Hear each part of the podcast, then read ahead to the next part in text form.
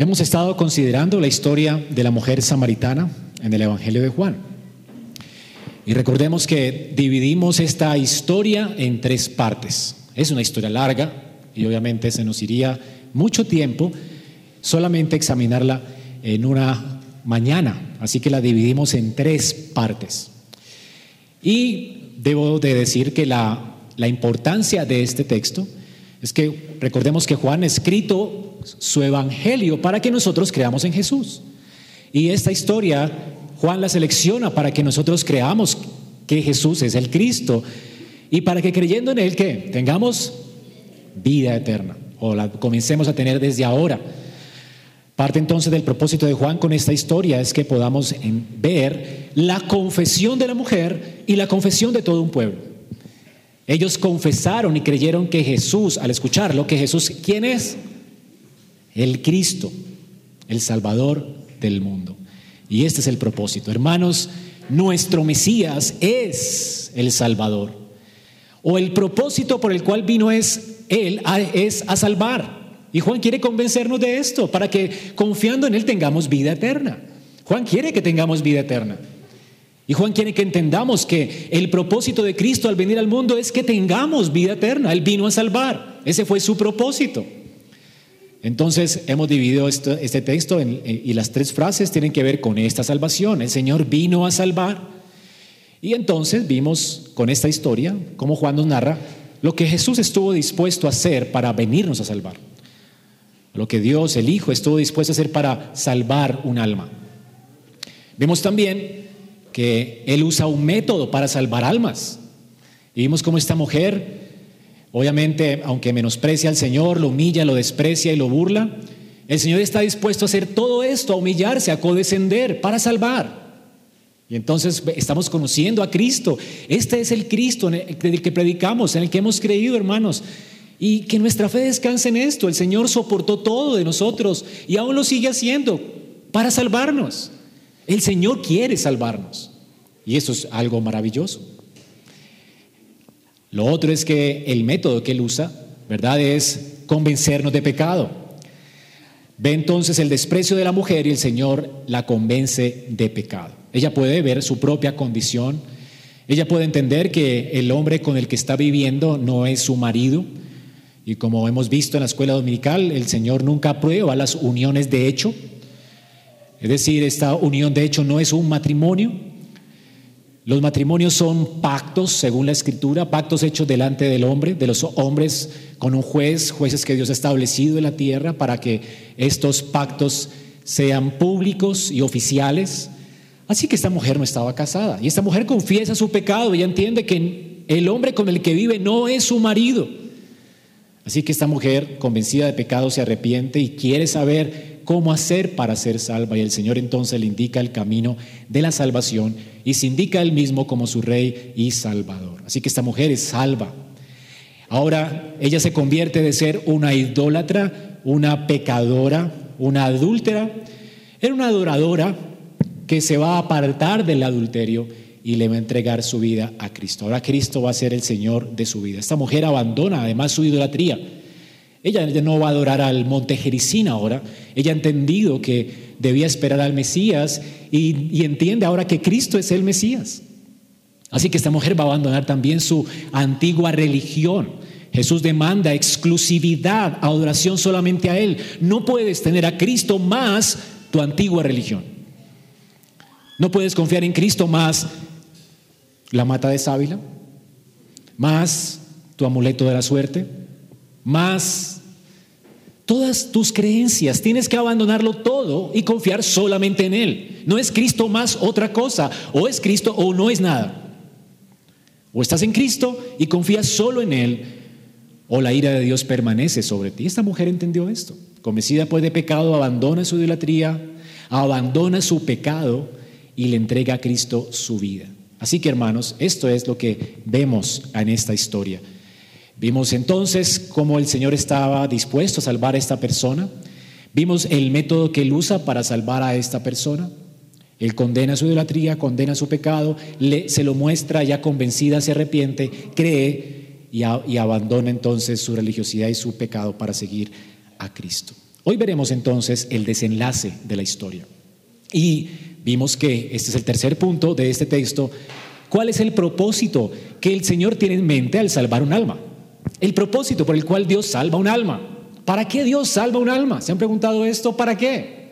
¿Solamente para darte un pase al cielo?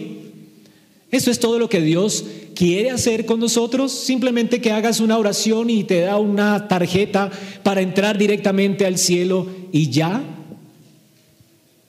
O salva un alma simplemente para que venga a la iglesia cada ocho días y ya. ¿Eso es todo tu cristianismo?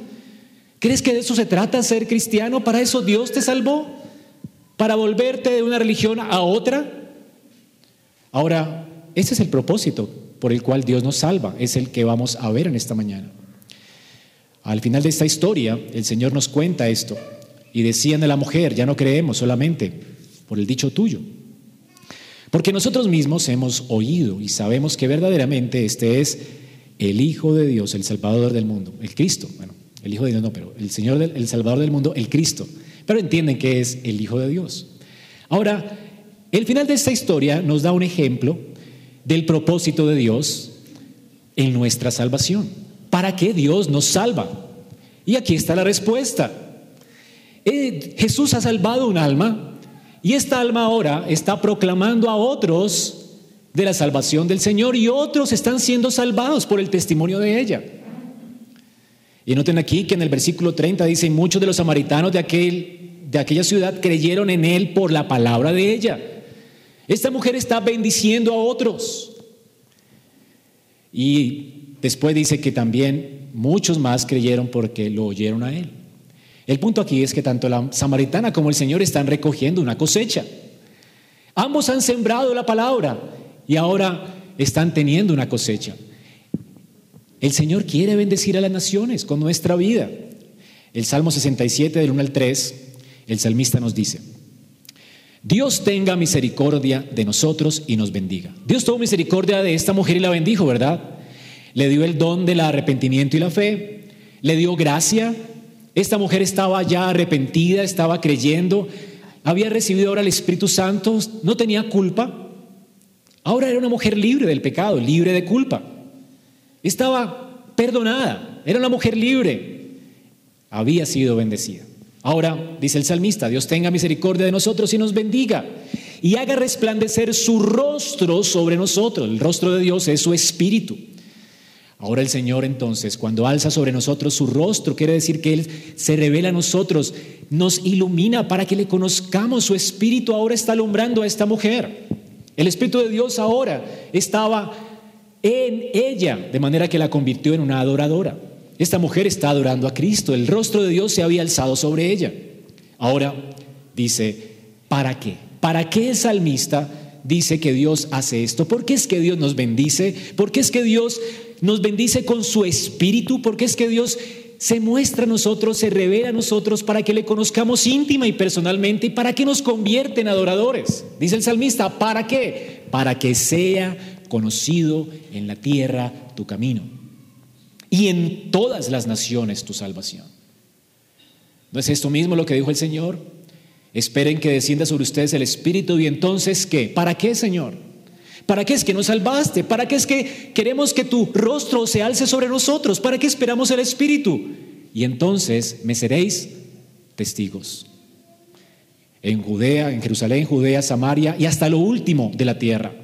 Es decir, aquí el Señor tiene propósitos para la salvación. No es solamente que vengamos a la iglesia cada domingo. Él quiere usarte para que seas de bendición para otros. Hermanos, esto es emocionante. El cristianismo es emocionante. El Señor quiere que en todas las naciones se conozca su salvación y que todos los pueblos alaben a Dios, que todos los pueblos te alaben. Israel cantaba esto. Este era el propósito por el cual Dios había salvado a Israel. Hermano, recordemos, Dios entonces nos bendice para que seamos de bendición y este va a ser el punto de mi sermón. Y quiero que se vaya con esto en mente. El fin último que Dios tiene en mente al salvarnos es que su nombre sea conocido en la tierra y que todas las naciones lo alaben. Israel tenía que cantar esto en sus cultos. Eh, lastimosamente no cantamos los salmos en la iglesia, deberíamos cantarlos más seguido, pero eh, cantar los salmos es bueno, nos recuerda los propósitos que Dios tiene en mente para su pueblo. Y estos salmos nos recuerdan que el Señor quiere y tiene en mente el hecho de que nos ha congregado es para qué? Para que seamos de bendición a otros. Una y otra vez Israel se recordaba mientras subía a Jerusalén, mientras adoraba las sinagogas, que ellos no eran un pueblo selecto simplemente. Ellos eran un pueblo que habían sido bendecidos para bendecir. Ellos tenían que esperar avivamiento, tenían que esperar que las naciones de la tierra también confesaran a su Señor. Así que hermanos, el Señor quiere magnificar su gloria y este es su propósito. ¿Por qué nos salva Dios entonces? Si pudiéramos resumirlo de manera simple y llana, sería para su gloria. Él quiere que su gloria se extienda sobre la tierra. El Señor está buscando su gloria, magnificar su gloria. Entonces, desde el Edén Dios quiso esto. ¿Por qué Dios nos creó a su imagen y semejanza? ¿Para qué es que Él nos bendijo de manera que pudiéramos multiplicarnos y tener hijos y llenar la tierra? ¿Para qué es que quería Dios que tuviéramos hijos y llenáramos la tierra al, crearnos a su imagen y semejanza? Para su gloria. Él nos creó a su imagen y semejanza, nos hizo, hizo que el, el, rostro de Él se alzara sobre nosotros. Nosotros somos una figura, una imagen de Él sobre la tierra.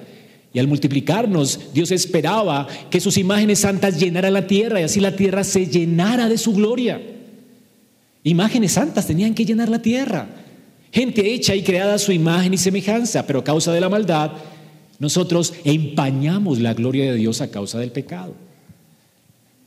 Cada uno de los hijos de Adán, cada uno de nuestros hijos que nace, está empañando la gloria de Dios. Es una vergüenza para el planeta, para la tierra. No somos dignos ya a causa del pecado. Nace un hijo y los hijos nacen rebeldes. No son una imagen de Dios, es una distorsión de su imagen. Desde la matriz, dice la escritura, todos se desviaron. Nosotros hacemos hijos a nuestra propia imagen, ya no imagen de Dios. Y esto es lo que dice la Biblia en Génesis. Se esperaba que todos fuéramos imágenes santas y ahora nos reproducimos según la imagen de Adán, ya no la imagen de Dios. Y eso es terrible. La imagen de Dios, pues, a causa del pecado, fue empañada.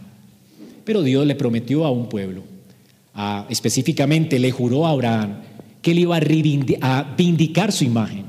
Él la iba a arreglar. ¿Y cómo lo iba a hacer? Trayendo a Cristo. De manera que el pecado del hombre fuera juzgado en Cristo y de manera que la imagen de Cristo ahora se reprodujera en el hombre. Ahora, por el segundo Adán, Dios vindica su imagen y su gloria, de manera que la tierra sea llena de su gloria. Y estas son las promesas y la esperanza del pacto de gracia.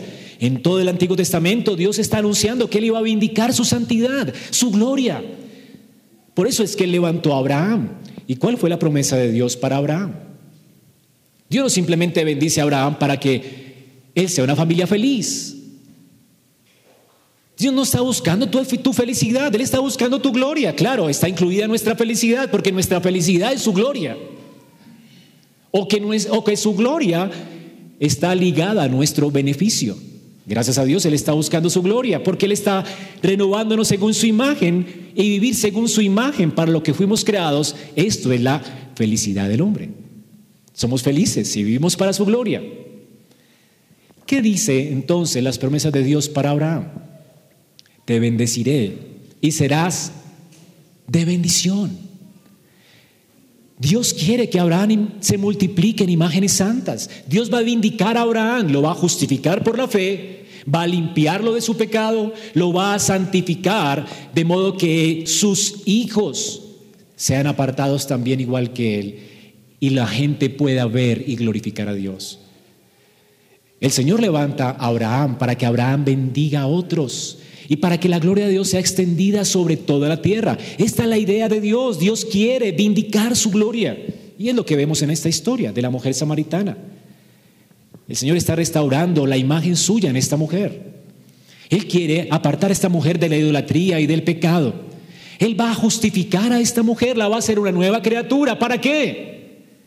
Para que a través de ella ella pueda ser también de bendición para otros y otros sean llamados también por la palabra de ella. De manera que esta mujer, por la simiente del Evangelio, pueda dar a luz a otros otras imágenes santas de Dios y la tierra sea llena de la gloria de Dios y más adoren y alaben el, el nombre de Dios y todas las naciones lo alaben. El Señor quiere esto, hermanos. ¿Para qué es que existimos como iglesia? Para esto, para vindicar su gloria. No simplemente para venir aquí cada ocho días. Queremos que otros conozcan, queremos sembrar en otros la semilla del Evangelio, de manera que nazcan nuevas criaturas y que el nombre de Dios sea glorificado y que todos los reinos le alaben. Esto no tiene nada que ver con tener una posición escatológica. Esto tiene que ver con lo que dice la Escritura. ¿Quién dijo que la salvación de Dios está limitada a pocos? ¿Cuál es la promesa de Dios para Abraham? Tu descendencia será como las estrellas. ¿Has contado las estrellas del cielo? Como la arena del mar. ¿Te has, puesto a, meditar en cuán numerosa es la arena del mar? ¿Te has parado en una playa y has contado la arena del mar? ¿Te has puesto en el trabajo por lo menos a contar un puñado de arena? ¿Cuántos granos habrán? ¿Es poca la gracia? ¿Es eso lo que Dios quiere, que seamos pocos? Hermanos, si no crecemos es por falta de fe y si no crecemos es porque no anunciamos el Evangelio, porque no entendemos el poder que tiene la semilla del Evangelio. Lo que el Señor está diciendo aquí es que los campos están blancos para la siega. Él los está mandando a recoger una cosecha. Y esto es lo que obtiene esta mujer. Esta mujer lo cree. Esta mujer no solamente está pensando que el Señor vino por ella, no, ella sabe que Él es el Mesías. De hecho, esta mujer sabe más que todo el pueblo de Israel. El pueblo de Israel no tiene, tenía como el complejo de Jonás, ¿verdad? Que se enoja porque Dios salva y salvó a Nínive. Espero que no tengas ese complejo, hermano. Dios quiere salvar. Así que mientras consideran esta historia, piensen, hermanos, en lo que el Señor se ha propuesto hacer con tu vida. El Señor vino a bendecirte para que tú bendigas de manera que su gloria sea reivindicada. Y esto es lo que nos enseña este texto. En primer lugar, veamos cómo el Señor nos bendice. Esta historia inicia con una mujer como indiferente, ignorante, prejuiciosa, irreverente, idólatra, entregada al pecado. ¿Y cómo termina? Con una mujer restaurada, creyente, que está entregando su vida al Señor, que quiere servir al Señor. Ella ahora ha recibido el don del arrepentimiento y la fe y se había convertido en una adoradora. Fue convencida de pecado por el Espíritu y había puesto su confianza en el Mesías. Es una adoradora, restaurada por gracia. Ya no es culpable.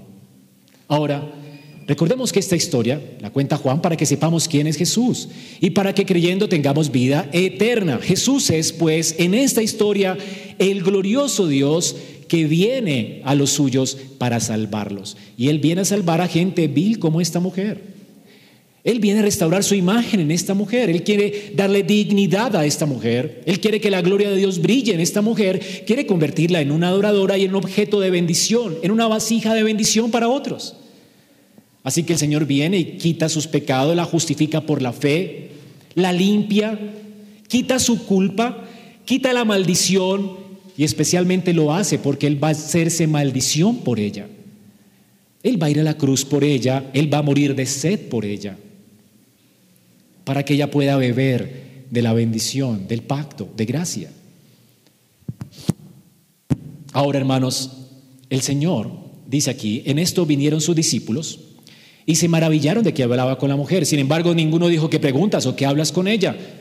Aquí también podemos ver al Señor teniendo control de todas las cosas, del tiempo. Recordemos que el Señor antes había propuesto ir a ese lugar porque Él quiso libremente y sabía que tenía una cita celestial con esta mujer.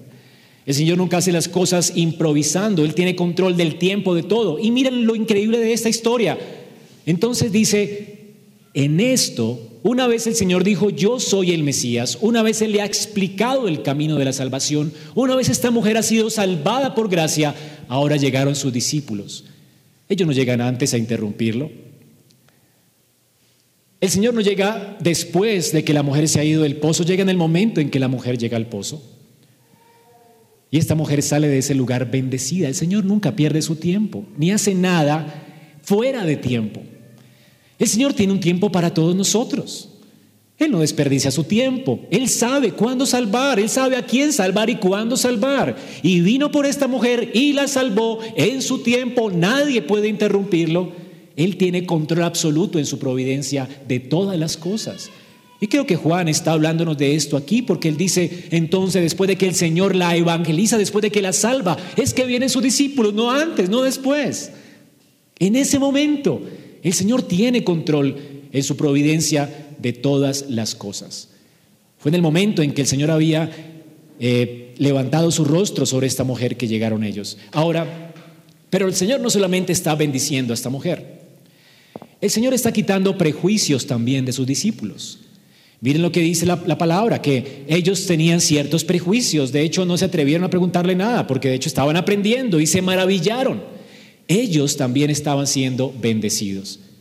No solamente Dios bendice al, que salva, solamente Dios nos sigue bendiciendo a nosotros, mostrándonos quién es Cristo y cómo Él trata a la gente. Y en la medida en que tú avanzas en tu vida cristiana y más conoces al Señor, sigue siendo bendecido en abundancia. Tus prejuicios están siendo quitados. Tú puedes entender de, de qué es lo que se trata esta vida. Ahora, este es nuestro Mesías. Los discípulos se asombran. ¿Por qué? Ellos tenían prejuicios. Ellos eran de su tiempo Ahora, los judíos tenían prejuicios, los samaritanos tenían prejuicios, los griegos tenían prejuicios con las mujeres, pero el Señor está también bendiciéndolos a ellos porque Él va a vindicar su gloria en la mujer. La mujer no es alguien que está por debajo de los hombres. La mujer no es una sierva de los hombres. La mujer fue creada por Dios como ayuda idónea, pero es también imagen de Dios. Varón y hembra los creó, a su imagen y semejanza los creó son iguales en dignidad, iguales en valor. La mujer no es menos que el hombre, pero así la tenían los judíos y los samaritanos y los griegos como algo menos. Y eso no es lo que dice la Biblia. La escritura no tolera el machismo, el Señor no tolera el machismo. Este Señor está hablando, el Señor está hablando con la mujer samaritana y la está dignificando. Es una criatura imagen de Dios. El Señor dignifica a la mujer. Aunque la mujer tiene una función diferente, no quiere decir que sea menos. Y para que vean él, cómo valoraban los judíos a las mujeres. En algunos de sus, de sus dichos decían en ese tiempo, necio es quien instruye a una hija de la ley. O sea, pensaban que era necio enseñar a una mujer. ¿Para qué pierdes tu tiempo con ellas? No multipliques los discursos con una mujer, es en vano. Por eso es que las mujeres no iban a la universidad ni podían asistir a un curso de teología, porque pobrecitas, ellas no van a entender nunca, son menos que nosotros. Que nadie hable con una mujer en la calle, decían los judíos, ni siquiera con su propia mujer, era algo mal visto. Hablar con una mujer. Hablar con una mujer, dice, hablar con una mujer es una de las seis cosas que hace alguien que hace que alguien sea impuro. Qué reglas tan absurdas, ¿verdad? Esto es machismo. Y el Señor rompe todos estos esquemas. La escritura no es machista.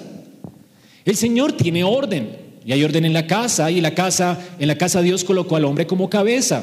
Pero eso no quiere decir que la mujer sea indigna o menos inteligente. Hay mujeres muy inteligentes. Y el hombre tiene que echar mano de la inteligencia de su esposa porque es su ayuda idónea. Él no es el jefe para aplastarla. Él es el jefe que está siendo ayudado por otra persona, seguramente más inteligente que él, y él debe aprovechar ese recurso, porque fue la ayuda que Dios le dio. Así que no estamos llamados a aplastar a nuestras mujeres, ni a ordenar sobre ellas, ni a ser, sus papás. Jesús dignifica a la mujer. Ella es creada imagen de Dios. El que tengas una posición, un puesto, no te hace más que nadie. Así que el Señor está enseñando y bendiciendo a sus discípulos también. Ellos están maravillados. ¿Cómo es que el Señor dignifica a esta mujer? ¿Cómo es que Él habla con ella? De hecho, no se atreven a decir nada. Ellos están aprendiendo.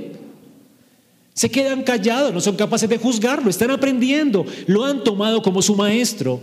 Y el Señor está quitando sus prejuicios. Las mujeres también hacen parte del reino. Ellas también son discípulas A ellas hay que enseñarles teología, porque fueron creadas a imagen de Dios. Ellas deben conocer a su Señor. Ellas deben prepararse bien para que defiendan su fe. Hermanos, qué cosa maravillosa es que el Señor tiene aquí un seminario de dos días y esta mujer asiste. Ella, ella está en la escuela con los hombres. No hay una escuela para hombres y otra escuela para mujeres en la iglesia de Dios. Una mujer no podrá ocupar la posición de un pastor porque Dios se la dio a los hombres, ni la posición de un esposo porque Dios se la dio al marido, pero eso no implica que ella no conozca. ¿Cómo le enseñará a sus hijos la fe si no conoce teología? Las mujeres deben ser teólogas, igual que los hombres, y buenas teólogas. ¿Han visto la teología de María cuando alaba al Señor? ¿Han leído el Salmo de María? ¿Qué tipo de teología es esta? Tienes que romperte la cabeza para entender a María. María tenía su cabeza llena del Espíritu, llena del Señor. Es una teóloga. No es una mujer que habla cosas raras. De hecho, esta mujer, hablando poquito con el Señor, entendió más que los judíos, entendió más que los discípulos. Lo vimos hace ocho días, ¿o no? Resultó más inteligente y resultó más útil en el reino. ¿Cuántos discípulos habían hecho ellos? ¿Cuántos discípulos está haciendo ella? Una multitud de hombres se arrepienten por la palabra de ella. Así que hermanas, ustedes son preciosas para esta iglesia y útiles para el reino de Dios. No callen sus labios, hablen de Cristo, prepárense bien, oren al Señor para que las use como sus instrumentos. Ahora, dice aquí el versículo 28 que esta mujer dejó su cántaro. Noten que no dice que lo olvidó, no es que ella sale emocionada, contenta y olvida eso porque está contenta, no, lo dejó de la misma manera en que el Señor dejó Samaria, perdón, dejó Judea para irse a Galilea. Juan usa la misma palabra. Es decir, que la misma, de la misma forma que Jesús dejó una ciudad para salir a otra con un propósito santo, esta mujer dejó ese cántaro allí con un propósito. Ella no lo olvidó. Lo tenía aquí cuando el Señor la llamó. Lo descargó para escucharlo y lo dejó allí con una intención. ¿Qué estaba tratando de decirle al Señor ella dejando su cántaro allí? ¿Qué fue a hacer ella al pozo? Ella fue a saciar su sed. Su intención fue regresar con ese cántaro lleno a su casa. Ella no tenía agua en su casa. Ella fue por agua. Era la forma en que tú recolectabas agua en su tiempo, para todas las cosas que hacías en tu casa. El agua era lo más importante, su intención era ir con ese cántaro lleno a su casa. Ella le pudo dar simplemente una coquita para beber y darle de beber a los discípulos, no, pero le deja su cántaro.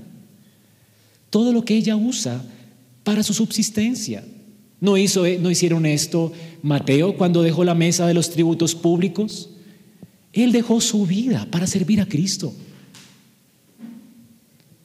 Esta mujer con esto está mostrando que a partir de allí iba a depender de Él. Es un gesto de dependencia. Señor, ahora dependo de ti. Ya no, iré a mi casa para convivir de nuevo con este hombre. No pensaré que mi provisión depende de Él. Me apartaré de Él, me apartaré del pecado. Tú me sustentarás. Él le dejó su sustento en manos de Cristo. Hay muchas mujeres que no abandonan el pecado por temor a que le falte el dinero, por temor, es que tengo un hijo de la fornicación. ¿Y qué voy a hacer si me separo de este hombre? Yo sé que estoy en pecado y si me separo, ¿quién me va a sostener? Pues esta mujer creyente dijo, no me importa. A mí no me importa quién me va a sostener. El Señor me va a sostener, Él será cargo de mí. Él me dará fuerzas para que a mis hijos. Ella ahora está haciéndose responsable de entregarle su vida a Cristo y está mostrando con esto, Señor, te entrego mi vida. Lo hizo con un propósito, no lo olvidó. Señor, mi vida ahora está en tus manos. Ahora quiero ser una vasija en tus manos. Esto es lo que hace un hombre o una mujer que se arrepiente. Muchas mujeres que se arrepintieron de la prostitución. La prostitución de su tiempo dependía del perfume. Tú reconocías a alguien que trabajaba en esto por su olor. Así que un perfume para alguien que trabajaba en esto era algo muy preciado. cómo una mujer mostraba que estaba arrepentida y que abandonaba por completo su trabajo. ¿No derramó una señora de estas su perfume a los pies de Cristo? ¿No le pareció a los discípulos un desperdicio? Esto era mucha plata. ¿Qué se tenía que hacer para que una mujer que vivía de esto derramara todo de lo que ella dependía para vivir? Eso es arrepentimiento. Señor, todo mi negocio sucio los entrego a ti, hasta las últimas consecuencias. Abandono mi pecado, ya no más. Tú verás cómo me sostienes. Esto es lo que hace un alma arrepentida. Abandona su pecado, lo confiesa. Confesaré mis adulterios, no importa si se acaba mi hogar, yo estoy arrepentido, que todo el mundo lo sepa. Yo no puedo quedarme callado si alguien me salvó. De hecho, miren la actitud de esta mujer cuando va al pueblo. He conocido a alguien que me ha dicho todo lo que he hecho. ¿Dónde está la vergüenza de esta mujer? ¿Se han preguntado esto? En las puertas de la ciudad se hacían los hombres para hacer sus transacciones, negocios, para juzgar. Todos los hombres del pueblo trabajaban en las puertas de la ciudad, en el lugar de mercado. Era donde conseguían la papa. Y allí iba ella y seguramente allí estaban sus cinco amantes o sus cuatro amantes. Y esta mujer sale a la luz del mediodía sin vergüenza. Antes estaba avergonzada, ya estaba ocultando su pecado, no quería ver a nadie. Pero de repente ya no tiene vergüenza. Su culpa había sido quitada y lo confiesa.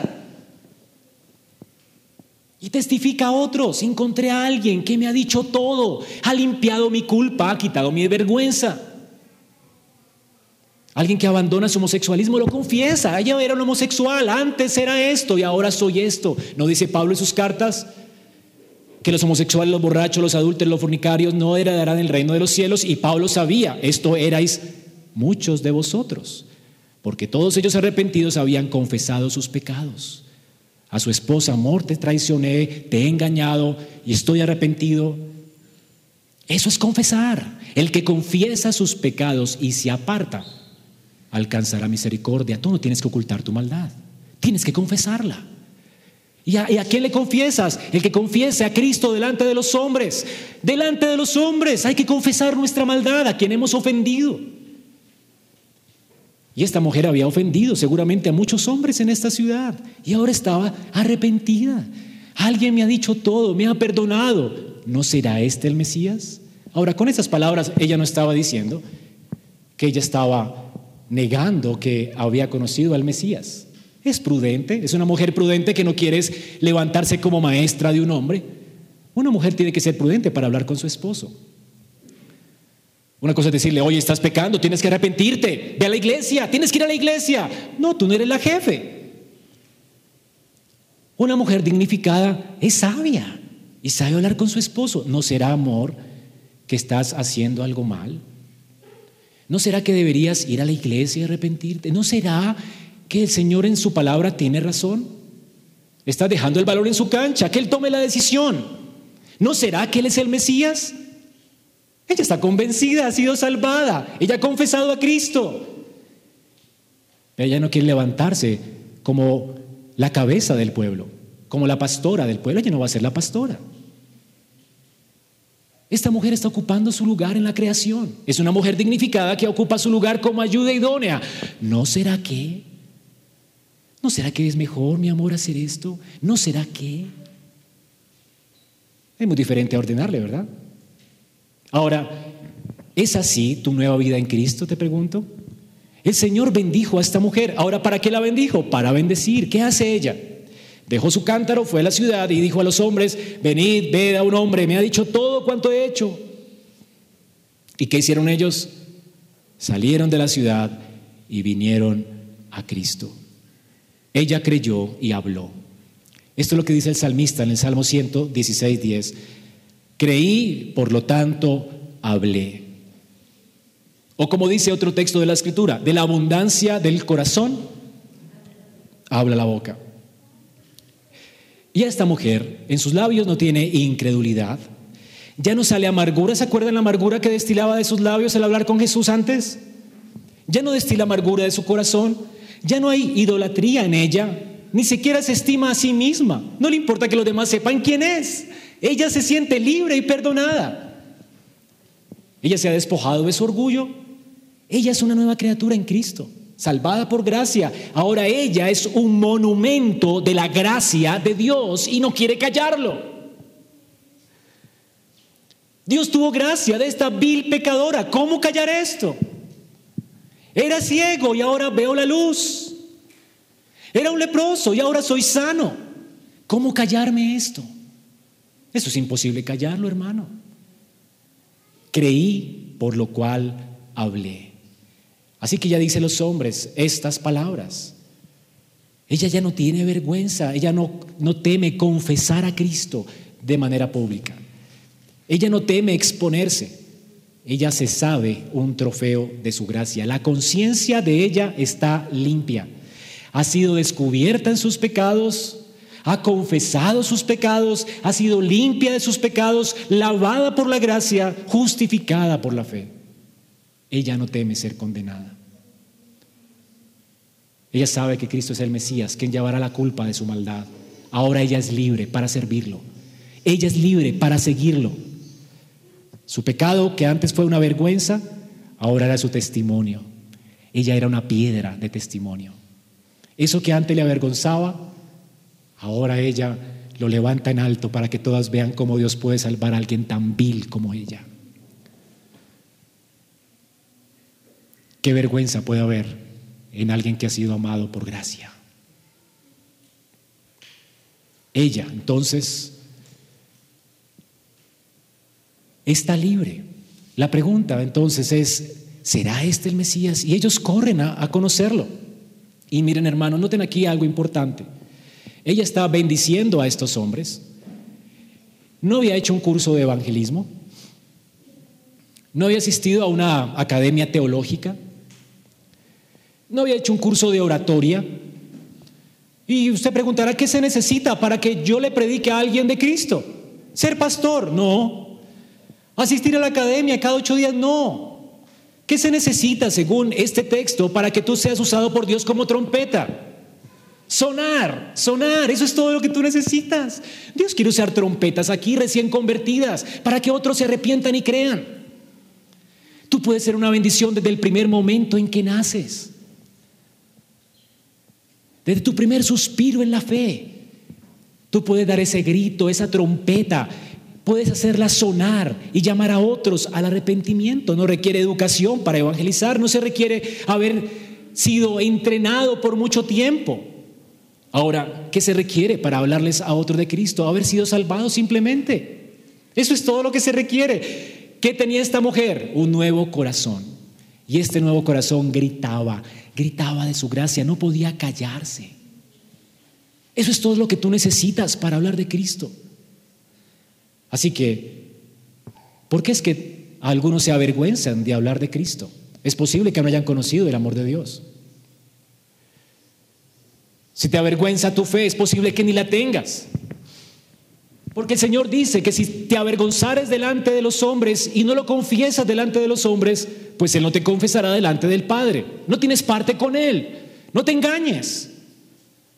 Si temes hablarle a alguien del Evangelio, si temes comunicarle a alguien lo mucho que el Señor te ha perdonado, la gracia que has encontrado en Él, tú no eres de Él. Deberías clamar a Dios por un nuevo corazón para que Él te muestre tu necesidad y vengas a Él en arrepentimiento y fe, porque no lo conoces. Alguien salvo no podrá callarse nunca. Así que hermanos, no hay que ser un pastor, una persona muy educada. De hecho, esta mujer no tenía educación, era una mujer vulgar. De hecho, las mujeres ni eran educadas en su tiempo. El Señor vino por misericordia a llamar pecadores que la gente los ve como viles Dice que el Señor escoge a lo vil del mundo, a lo menospreciado del mundo, para avergonzar a lo sabio del mundo. Esta mujer vil, que no tenía conocimiento, ni educación, ni nada, es usada por Dios para salvar a muchos. Y esto Dios lo hace para vergüenza de muchos que conocen. De muchos judíos que tenían el conocimiento y nunca habían proclamado la fe a la gente, ni les interesaba. Así que el Señor se deleita en usar un corazón convertido. Es lo único que, tienes que hacer para evangelizar, tener tu corazón convertido. que en tu interior estén fluyendo ríos de agua viva, que estés feliz con Dios. Que hayas abandonado tu pecado y entiendas que el Señor ha quitado tu vergüenza y ahora en Cristo te ha hecho sabio y entendido. Ahora lo conoces todo, todo de ti y conoces todo de Él, que Él es un Salvador. Claro, crecerás en conocimiento y en la medida en que crecemos en conocimiento podemos ser útiles en otras cosas en la iglesia. Para predicar toca prepararse, para aconsejar toca prepararnos con la escritura. Y tienes que conocer la Biblia, pero no para evangelizar. Así que desde el primer momento en que naces de nuevo, tú puedes ser usado por Dios para salvación de otros. Y esto es emocionante. El Señor usa hasta al más niño en la fe para su gloria y para vergüenza de muchos. Así que hermanos, tener un sentido de la necesidad de la salvación, haber sido levantado por el poder de la gracia de Dios es todo lo que tú necesitas para ser usado por Dios en la vida de otros. Las misiones involucran este nivel básico de entendimiento. Hablar por Jesús, aquí y ahora, en nuestra comunidad, solo se requiere de esto. En Marcos 5, 18, un hombre que había sido recién rescatado del poder de las tinieblas, había sido endemoniado y estaba enajenado en su vida por muchos años. El Señor lo sana y este hombre quiere seguir al, ¿quién no quiere seguir al Señor, verdad? Él quiere ser un apóstol, no sé. Hay gente emocionada que es recién convertida, quiere ser pastor ya. Y esto es bueno. El Señor recién liberado de los demonios, Él quiere ser un apóstol, Él quiere, Señor, yo quiero ser como tu discípulo, yo quiero ser apóstol a las naciones. ¿Qué hay que hacer? Y el Señor, ¿qué le dice a este hombre? Al entrar en la barca, en Marcos 5, 18, el que había estado endemoniado le rogaba, le rogaba, Señor, déjame estar contigo, quiero ser tu apóstol, quiero ser profeta de las naciones. ¿Qué curso tengo que hacer? Y como el Señor es el que llama a la gente, Él no lo llama a él a ser eh, discípulo, es decir, eh, apóstol o pastor, pero sí le dice algo, Él sí puede hacer algo. Ve a tu casa, no tienes que seguirme como una, un apóstol, ve a tu casa, ve a los tuyos y cuéntales cuán grandes cosas el Señor ha hecho contigo y cómo ha tenido misericordia de ti. Y él se fue contento. ¿Y qué hizo? Se fue triste, ay, no puedo ser apóstol, yo no soy el pastor de la iglesia, ¿cómo Dios me usará? No, él fue y vio la gloria de Dios en su casa y comenzó a publicar en Decápolis cuán grandes cosas había hecho Jesús con él y todos se maravillaban. Eso es todo lo que se requiere de ti. Eres llamado al discipulado para ser hacedor de discípulos. Es que ser discípulos es muy fácil. Solo necesitas ser un convertido por Cristo y traerás seguidores a Él. Ahora, esta mujer no fue la pastora de la iglesia en, en Samaria. ¿A dónde los llevó ella? A Jesús. Así que no evangelizas para tú ser el pastor de la gente. Evangelizas para que la gente siga, siga, a Cristo, se una una iglesia, sea bautizada y pastoreada al igual que tú lo estás haciendo. Ese es el llamado de toda la iglesia, hermanos. Y lo único que se requiere es que tú hayas nacido de nuevo. No tienes que hacer nada más. Abre tu boca y cuéntale a otros las grandes cosas que el Señor ha hecho contigo. Y mi tercer punto, Jesús vino a vindicar la gloria de Dios. El Señor vino no solamente a bendecirnos para que bendigamos, sino que Él vino a vindicar la gloria de Dios. Él vino para hacer aquello en lo que fracasó Adán. ¿En qué fracasó Adán? En llenar la tierra de la gloria de Dios. Y Cristo vino a esto. Noten lo que él dice, Rabí, come. Ellos estaban pensando en el plano terrenal, tiene que comer, tiene que comer. Pero ¿usted alguna vez se ha sentido entusiasmado con una tarea, tan entusiasmado que se le olvida comer? ¿Lo ha sentido alguna vez? Ahora, él no come aquí porque sea Dios, él era un hombre, tenía sed, estaba cansado, pero ahora se le olvida que tiene sed y se le olvida que no ha comido. ¿Y por qué? Porque tú mismo lo has experimentado, que cuando hay una gran felicidad, cuando estás completamente absorto en una tarea y eso te satisface completamente, el hambre se va. se te olvida, tú no quieres comer, cuando estás emocionado, cuando tienes adrenalina. Ahora, ¿qué es lo que le sube la adrenalina al Hijo de Dios?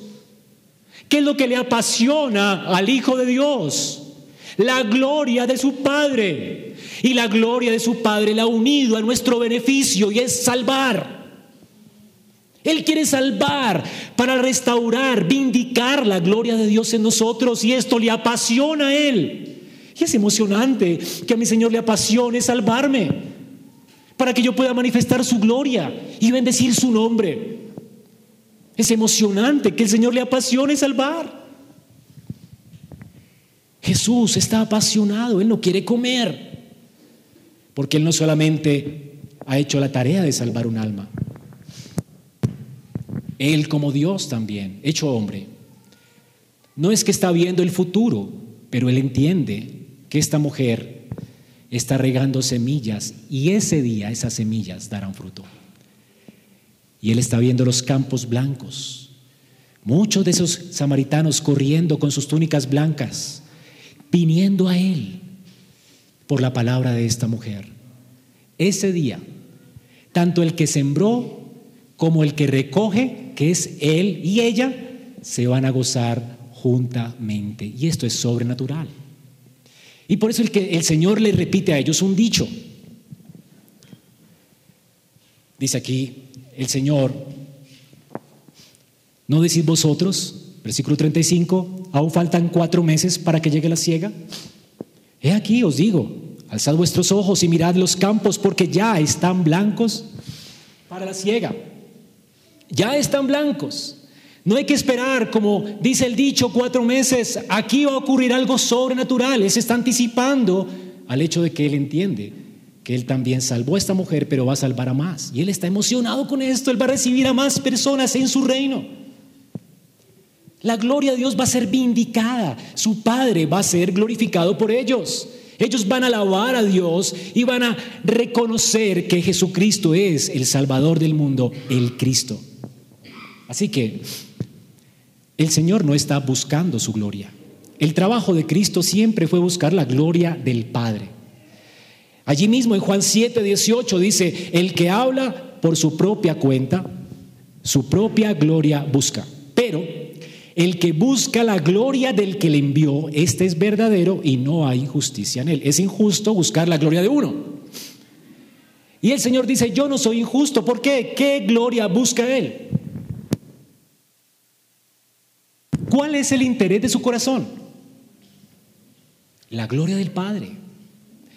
Es por eso que él dijo, que, o dice más bien el apóstol, que por el gozo puesto delante de él menospreció la cruz, o que le pareció nada la cruz porque estaba buscando un propósito que lo hacía feliz. ¿Cuál era?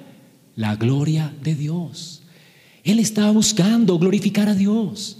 Que la tierra fuera llena de la gloria de Dios. ¿Es eso, hermano, lo que tú estás buscando? Eso es lo que te hará feliz. Tú te quejas de que hoy estás triste. Tú te quejas de que no hay sentido en lo que haces, no hay propósito en lo que haces. Consigues algo y te lo quitan. Ah, consigues algo y se te daña. Consigues una relación y se frustra. Y vienes y todos los días en un proceso y todas las cosas así porque vives para tu gloria. Vivir para ti no te hará feliz. Es vivir para la gloria de otro, lo que hizo feliz a Cristo, lo que hace que tu hambre se vaya, tu interés en otros. ¿Por qué el interés en otros? Porque estamos buscando la gloria de Dios. Esto es lo que consumía a Pablo. Porque tengo dolores de parto por ustedes. ¿Y por qué Pablo sufría tanto por la iglesia? Porque eran ingratos, porque eran terribles, porque eran pecadores, porque lo menospreciaban a él. Sí, en un sentido, pero no por eso porque él aún, a pesar de todo lo que le hacían a él, estaba interesado en ver la gloria de Dios en ellos. Y esto lo hacía feliz en la cárcel. Pablo estaba feliz en sus prisiones, porque su aspiración era otra. No que me traten bien, no que me, no que me hablen bien, no que me traten bien, no que se acuerden de mí mis prisiones, no que la gente sea agradecida conmigo. No le importa eso. Su objetivo, lo que le quitaba a él el sueño, su pasión, era ver que las naciones alabaran al Señor, de que todos los pueblos le adoren, que Cristo fuera formado en su iglesia. ¿Es la gloria de Dios lo que te apasiona? Esto es lo que le apasiona a un discípulo. Y esto es lo que te hará feliz a ti.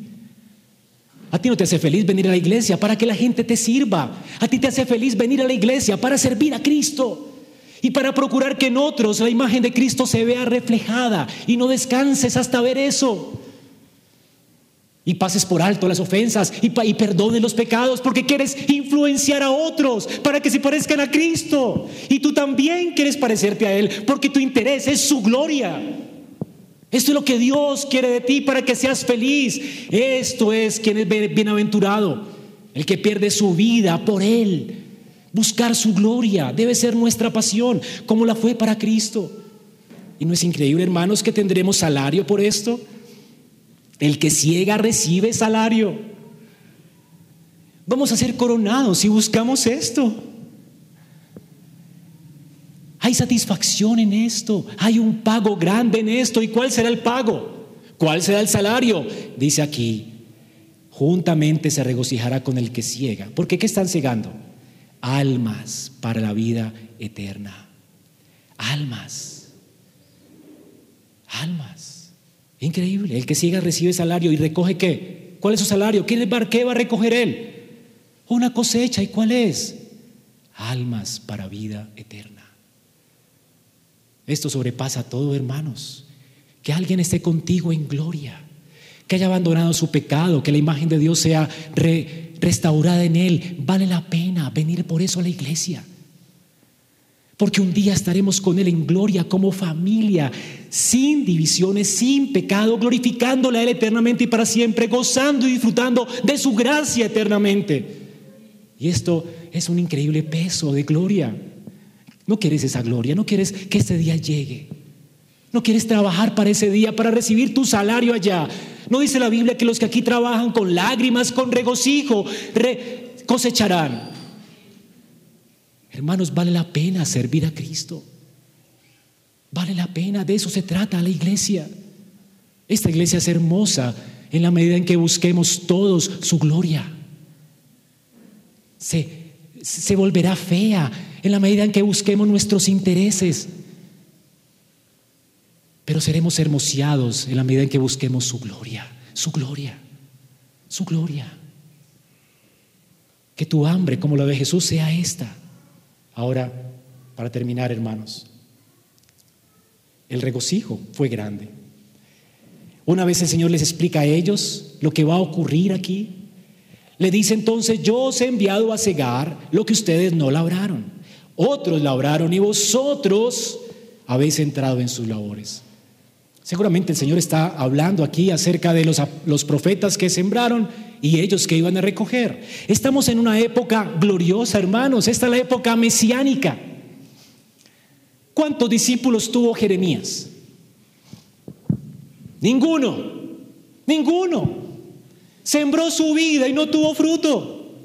Él sembró con lágrimas y no tuvo fruto. Pero ahora ellos están a punto de anticiparse algo glorioso en la era mesiánica. El que recoge también cosecha. Esto es increíble.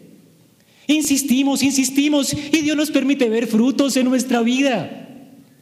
Y cosechamos y sembramos y recogemos. Esta es la era mesiánica. Ellos no vieron esto.